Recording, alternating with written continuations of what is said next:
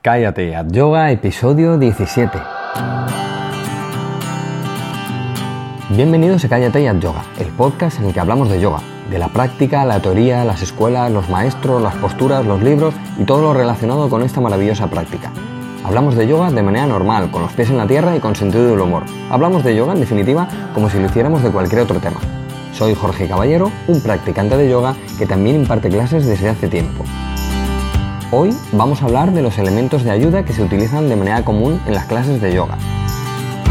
Pero antes recordaros que en la web callateatyoga.com, además de estos podcasts que voy colgando semana a semana, también tenéis secuencias de práctica completas, con fotos y con el orden de las posturas. ¿eh? Y semanalmente también voy hablando de aspectos tanto teóricos como prácticos del yoga en general. Por ejemplo, esta semana hay un post en el que hablo de cómo podemos aprendernos los nombres de las posturas de yoga de una vez, ¿eh? con lo que tenéis que pasar y mirarlos, que de verdad creo que están muy muy bien y podéis sacarles provecho. También en la web, desde hace unas semanas comencé a regalar la guía que he escrito para aprender a practicar yoga en casa.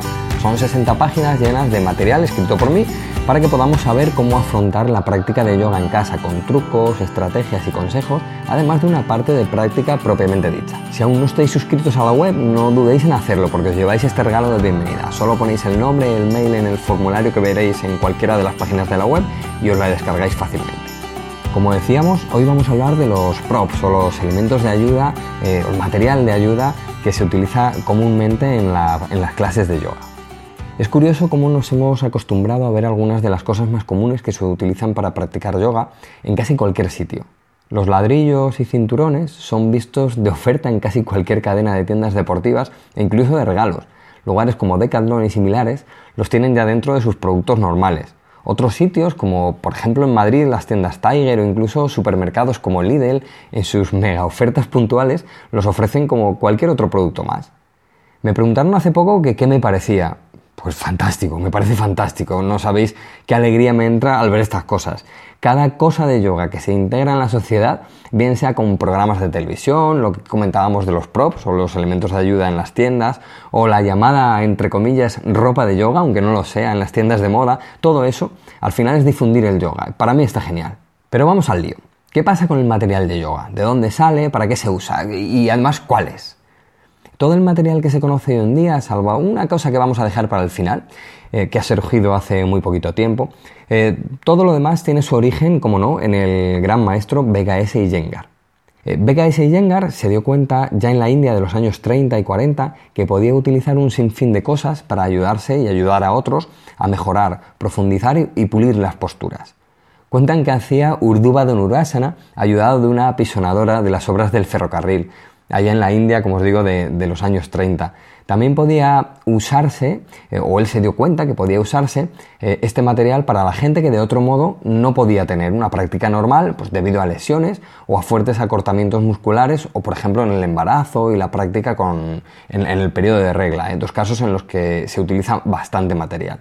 Él fue el que poco a poco fue desarrollando el material y su uso para todos estos casos e incluso ha hecho que se estandarice casi, casi las medidas y los materiales. Como ya hablamos en el programa dedicado a su maestro, Tirumalai Krishnamacharya, antes de Iyengar, claro que se usaba material como ayuda de las posturas. Incluso el mismo maestro de Krishnamacharya ya lo usaba. Pero Iyengar refina y potencia su uso y lo hace accesible a todo el mundo.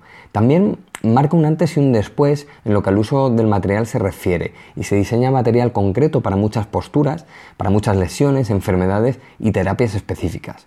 No obstante, no quiero hacer aquí un programa de historia del material de yoga, sino que quiero hablar del material más común y el uso que día a día le damos en nuestra práctica. Quiero abordar el tema de por qué, por qué usar material, qué usos básicos se le da y en definitiva el qué, por qué y para qué, como decía hace un momento. El concepto de material tenemos que entender que se extrapola tanto a los ladrillos, mantas y demás, eh, todo lo que, de lo que vamos a hablar ahora, como al propio antideslizante a las paredes y al suelo, ya que este último, por ejemplo, se usa a veces em, no como el lugar donde se hace la postura, sino también como soporte para alguna postura que no pudiéndose hacer en pie, en el caso de que fuera esta la postura que queremos abordar, sí se puede hacer boca arriba o ayudados del suelo. Luego pondré algún ejemplo de lo que quiero decir, eh, a ver si soy capaz de hablando sin imágenes eh, que todos lo entendamos, eh, incluso si alguien no ha practicado antes. Pero antes de nada, una pregunta que me hace mucha gente. ¿Por qué usar el material? Lo cierto es que si pudiera contestar solo con una frase a esta pregunta, diría lo siguiente.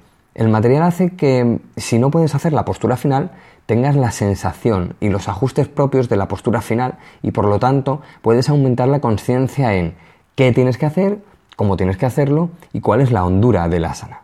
Así, poco a poco, a medida que avanzas en la flexibilidad, movilidad o creación de espacio que requiere la postura, ves hacia dónde te lleva esta y qué es lo que te pide. Y en el caso de que sí puedas hacer la postura final, refina el nivel de conciencia y hace que llegues todavía más profundo. Claro, tenemos que darnos cuenta de que la postura final es lo importante, no el material, pero os ayuda, nos permite vislumbrar esa postura final. ¿Sería inteligente hacer una postura durante un año en el que tienes que poner la mano en el suelo, por decir algo, y que al no llegar te pasas ese año sacando la chepa, la columna dorsal de su sitio, y aún así, después de ese año, no vas a llegar a esa postura final? ¿Sería inteligente eso? Además, practicando en ese nivel de esfuerzo por una parte y de desajuste total por otra, nunca vas a poder avanzar en la postura ni moverte en la postura como ella pide. El asana tiene un movimiento interno que desde el principio tenemos que ver cuál es. Así que la ayuda de, por ejemplo, un ladrillo en el que poner esa mano que de otro modo iría al suelo, te permite conectar con ese movimiento interno de la postura, te permite tener la espalda o lo que sea en su sitio, que también te llevas el beneficio físico, y hace que el desarrollo de la flexibilidad, creación de espacio y movilidad sean el adecuado y específico de esa postura, pudiendo así hacer esa conexión interna y externa con la postura y avanzar dentro de ella para un día poner la mano en el suelo con todos los ajustes previos. Si desde el principio buscas la postura final, no pudiendo hacerla, y con ello desajustas ciertos elementos de la postura, nunca llegarás a formar bien esa postura final, porque no está el recorrido, el camino hacia ella, no se habrá creado el espacio articular necesario para la postura final, ni el estiramiento muscular preciso, y te quedarás estancado en una manera de hacer la postura, pero seguramente que sea una manera que no es la correcta. Un ejemplo muy corto para, para los que me entendáis. ¿Cómo haces para conectar el pie de arriba con la axila de abajo en Ardha Chandrasana si no lo haces alguna vez con ese pie de arriba en la pared? Pues ese es el tema. ¿Cómo haces Garudasana con una persona que no tiene nada de equilibrio, si no es tumbándole en el suelo o poniéndole las manos en la pared hasta que el ajuste de las piernas y la estabilidad del pie de abajo, eh, el pie que queda en el suelo, es suficiente como para hacerlo en el espacio? Que no, obligatorio no es, y necesario en todos los casos tampoco, pero en casos que no es necesario, si realmente estás en la práctica y estás practicando para la conciencia, vas a notar siempre una ayuda y una enseñanza del material, ¿eh? que te va a servir mucho, incluso aunque no lo necesites. Claro, si practicas desde la flexibilidad o movilidad que tienes y no profundizas, no profundizas en la postura, pues harás las cosas, pero claro, es una práctica que está muerta, ¿eh? para eso pues, es mejor no practicar. Así que me parece justificado el uso del material para hacer cuando no se puede hacer, por lo que sea, enfermedad, acortamiento, falta de movilidad y falta de confianza, todo lo mencionado antes, y para profundizar y avanzar en estados intermedios y avanzados de la práctica. Fijaos que podríamos practicar yoga a pelo, sin nada, sin ni siquiera el antideslizante. Esto está claro. Pero teniendo esto presente, vamos a hablar de lo que habitualmente se usa para la práctica diaria y cómo nos ayuda a mejorar. Así pues, tenemos un montón de material para usar en diferentes posturas y situaciones, pero nos vamos a quedar con el, entre comillas, kit básico, ¿eh? que todo yogi o yogini debería tener. El kit básico eh, se compone de un antideslizante, dos ladrillos, dos cinturones, cuatro mantas y una silla. Evidentemente, todo esto es sustituible por cosas que tenemos en casa, aunque hay algún beneficio extra si usas el material estándar, por llamarlo de alguna manera. Además de este material, y que ya hemos mencionado antes, tenemos la pared, el suelo y vamos a dejarlo ahí, en la pared y el suelo, ¿eh? que son muy, muy útiles normalmente. Si queréis ver el material en fotos y las alternativas a este, descargaos la guía, ¿eh? la guía que estoy regalando que comentaba antes, que está en la web. Así que nada, eh, es que en ella, en la guía, hablo un poco más de este kit básico y pongo fotos y demás. Bueno, vamos a ver en detalle cada cosa del material básico. Y en primer lugar tenemos el antideslizante. Este no necesita presentación es el súper básico de, todo practicante. Es evidente que hace que el suelo esté un poquito más blando cuando hay que apoyar las rodillas, por ejemplo, y para que la práctica sea algo más cómoda. Y también sirve para que no nos resbalemos o nos resbalemos menos en algunas asanas. Eh, me preguntan muchísimo por el mejor antideslizante, cómo debe ser y demás. Mirad, compraos uno y poneros a practicar. Eh, eh, ¿Qué antideslizante no es realmente importante? Si eres un poco más pijo, pues compra alguno más gordito, o si te duele mucho el apoyo de, rodillas o tobillos en él, eh, pero como mucho de 5 o 6 milímetros. No obstante, buscadlo siempre que tenga una buena densidad, porque si no, es incómodo a la larga el que sea muy endeble un antideslizante que eches al, suelo y que no se cierre, que sea de un buen material y ya está. Yo personalmente practico con uno de unos 3 milímetros, pero eso ya es gusto personal de cada uno. También eh, el antideslizante se usa a veces doblado o enrollado para algunas cosas. Es muy útil, por ejemplo, ponerlo en la postura sobre los hombros para que estos hombros que están rotados hacia atrás no se vayan hacia adelante cerrando el pecho. Pero no voy a entrar en tecnicismos que si no la gente que no sabe eh, quizá no, se hace la, imagen mental y, se pierde. Luego tenemos los ladrillos. Los ladrillos que casi todo el mundo conoce, desgraciadamente, son los de goma eva. Estos que son así de, no de plástico, pues, de goma eva, de goma eva. Pero habitualmente no sirven porque son muy blandos, ¿eh? no en todos los casos, pero habitualmente son blandos. Los hay de diferentes durezas. A más blando, más malo. A más duro, mejor. Así que si optáis por estos de goma eva, que sean de la dureza más alta, ¿eh? aunque yo no os los recomiendo, la verdad. Hay que pensar que el material se desarrolla en la India de los años 30, 40 o 50. ¿Y qué tenían? Exacto, madera. Así pues, para mí siguen siendo los mejores los de madera. Más estabilidad, más dureza, mejor apoyo, pesan un poco más, que para algunas cosas vienen muy bien. Para mí es sin duda el mejor. Luego están los de corcho, a medio camino entre la goma eva y la madera. Están genial, la verdad es que tienen lo mejor de la madera y el peso reducido de la goma EVA. ¿eh? Sin duda son muy recomendables y además a la hora de cargar con ellos para transportarlos eh, se nota mucho.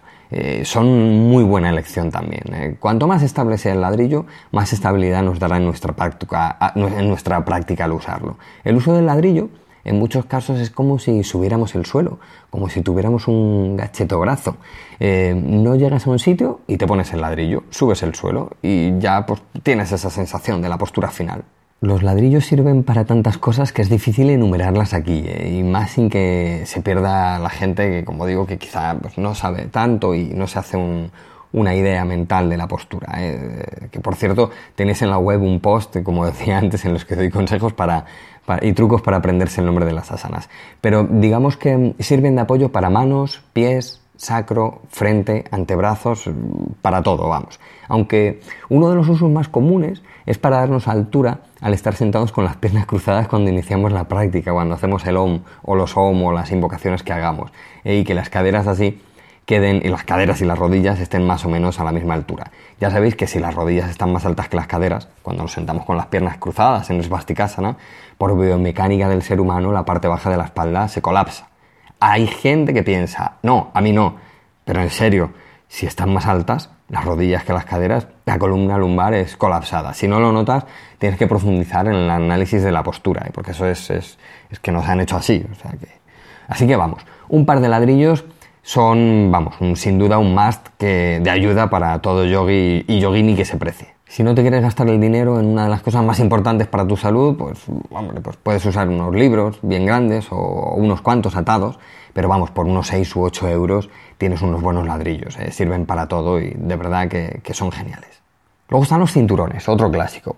Evidentemente son sustituibles, ¿eh? porque bueno, pues cinturones en la guía hablo del, cinturón del albornoz y cosas similares. Eh, se pueden sustituir, no es la mejor opción, pero bueno, se pueden sustituir. Lo que sí que no es una opción son las bandas de pilates, estas que son, que son un poco flexibles, ¿eh? no, nos valen. Eh, pero vamos, los que venden para yoga son geniales porque además tienen una villa que hace posibles muchas de las combinaciones que se usan para muchas posturas. Eh, es un cinturón normal de algodón, pero con una hebilla habitualmente metálica, normalmente metálica. Los hay también con la hebilla de plástico, pero habitualmente la hebilla es metálica. Pues eso, otra cosa a la que se le dan tantos usos que, bueno, pues es difícil concretar aquí, pero bueno, para estirar las piernas es un, ejemplo muy, claro, ¿eh? para estirar son muy útiles, para estabilizar las caderas en esas mismas posturas de estirar las piernas y, hacer, y así hacernos conscientes de cómo son esas piernas en las posturas invertidas.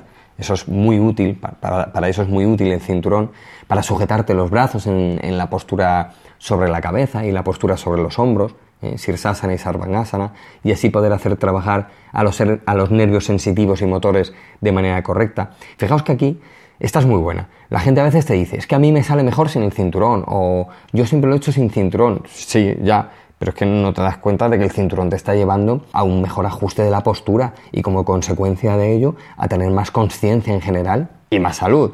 O sea, que no se trata de estar cómodo en la postura, que no salga y ya, se trata de que al ayudarnos con el material, hacer la postura final mejor, aunque nos cueste más. Luego están las mantas. Eh, las mantas que, hombre, pues evidentemente es lo más sustituible quizá. Eh, las preciadas mantas que, hacen que eh, no nos quedemos sin cuello en la postura sobre los hombros. sirven, bueno, también para infinidad de cosas. no obstante, cobran una especial importancia en la práctica restaurativa de yoga, porque nos dan altura, peso y microajustes cruciales, ya que nos permiten un montón de maneras de doblarlas, abrirlas y enrollarlas. Digamos que sirven para casi todo y de una manera muy eficiente y muy eficaz, ¿eh? porque su uso es rápido y nos permite cientos de configuraciones. Puedes usarlas de casa, lo que decía, eh, al usarlas estándar, eh, pues ves algo en un libro o en un blog y normalmente te dicen eh, abre la manta y doblala así o asado y bueno, pues se da por hecho que es una manta estándar y, si la tienes pues te va a quedar igual que, ese blog o ese libro que estás viendo. Aunque bueno, también cambia en cada país, ¿eh? las mantas no son en todos los países iguales. Aquí tenemos estas que siempre se han usado para las mudanzas, que son grises, con una franja normalmente roja o azul. Últimamente se ven algunos modelos más bonitos, ¿eh? pero casi todos los practicantes de yoga tenemos esas grises que, que comento y sirven muy bien. No son las más bonitas, pero tienen un tacto y densidad muy adecuados para todo. Hay un, material, hay un elemento de ayuda que se llama bolster, eh, bueno, de esto podríamos hablar en otro episodio, tratando más material, que es como, mm, por decirlo de alguna manera, un cilindro, más o menos, ¿eh? por decir de alguna manera, que normalmente está relleno de lana o algún material similar. Eh, este se usa mucho para terapia, pero bueno, es sustituible, por ejemplo, por tres mantas, más o menos, que se usan para hacer pranayama y posturas restaurativas. Eh, pero lo que os digo, tres mantas nos servirían también para sustituir a este material. Y finalmente tenemos la silla. Eh, la silla tiene tantos usos, es que sirve para todo, eh, para todas las posturas. Mirad, te enseña a ajustar de una manera increíble en las posturas de pie. Hay una secuencia de la semana, os dejo el enlace en la web, donde la usamos tanto como para apoyo, para dar ajuste a la cadera en esas posturas, como dirección a, los pies. Eh, te ayuda en las invertidas, te soporta y te da también dirección en las posturas hacia adelante y hacia atrás. Te ayuda a girar y mantener la acción de giro y bajar los homóplatos en las torsiones. Eh, de verdad que es una pasada el uso de la silla, tanto, como, tanto para posturas como para ejercicios previos a las posturas y para cosas terapéuticas ya ni os cuento. Eh, claro que puedes usar cualquier silla, pero no para todo. Es mejor si es plegable, ya que plegada también se usa a veces, y mejor si es de metal o un material que sea bien resistente. Lo que os decía antes, ¿eh? el uso de la silla estándar, pues hombre, además tiene unas barras por abajo y, que también se usan y es útil, es útil tener, tener la silla normal. Todo el material eh, lo vamos a ir viendo en el curso de yoga para gente normal que empezará en septiembre, aunque os anuncié hace tiempo que iba a empezar antes, que al final lo vamos a dejar para septiembre. Así que todo el uso del material lo vamos a ver poco a poco, cómo se usa y vamos a ver cientos de ejemplos. Una de las cosas más usadas también son las cuerdas. Seguramente habéis visto las cuerdas colgadas a dos alturas diferentes en muchos centros de yoga. Son súper útiles, son geniales, son una ayuda brutal, ¿eh? Em, pero bueno, aquí la premisa es la práctica en casa y si bien hay gente que tiene las cuerdas en casa, no es lo más habitual. Así que si os interesa, miradlo en YouTube o en Vimeo, porque bueno, si os dejo un enlace aquí, al final ya sabéis que con el tiempo va a estar obsoleta, obsoleto y, no va a servir de nada, va a estar roto el enlace, eh, pero bueno, miradlo ahí donde os digo y os vais a hacer una idea de para qué sirven las cuerdas. Ahora está de moda lo que llaman air yoga o aero yoga, pero vamos, eh, bueno, esto es digamos que un sucedáneo con, un poco de marketing del yoga corunta clásico, el yoga con cuerdas, que se ha hecho toda la vida y que el maestro Iyengar y la familia Iyengar han desarrollado. Después tenemos algunos soportes famosísimos, como el Tresler, las planchas inclinadas, los bancos de diferentes medidas, los rodillos de madera, los cuartos de cilindro, los bolster que mencionaba antes, un sinfín de cosas más. ¿eh? os voy a dejar un enlace a, una web en la que está todo el material. Eh, espero que no, esté roto ese enlace porque bueno, es una página web, lleva muchos, muchos años, mucho tiempo abierto, eh, mucho tiempo abierta. Em, y os lo dejo, os dejo el enlace eh, para que veáis todo este material, eh, para no alargarme mucho más y, podáis pegarles un ojo. Además tienen este, estos materiales tienen usos quizá más específicos y no tan generales y bueno, pues aquí quería tocar los temas más generales, ¿eh? al menos de momento.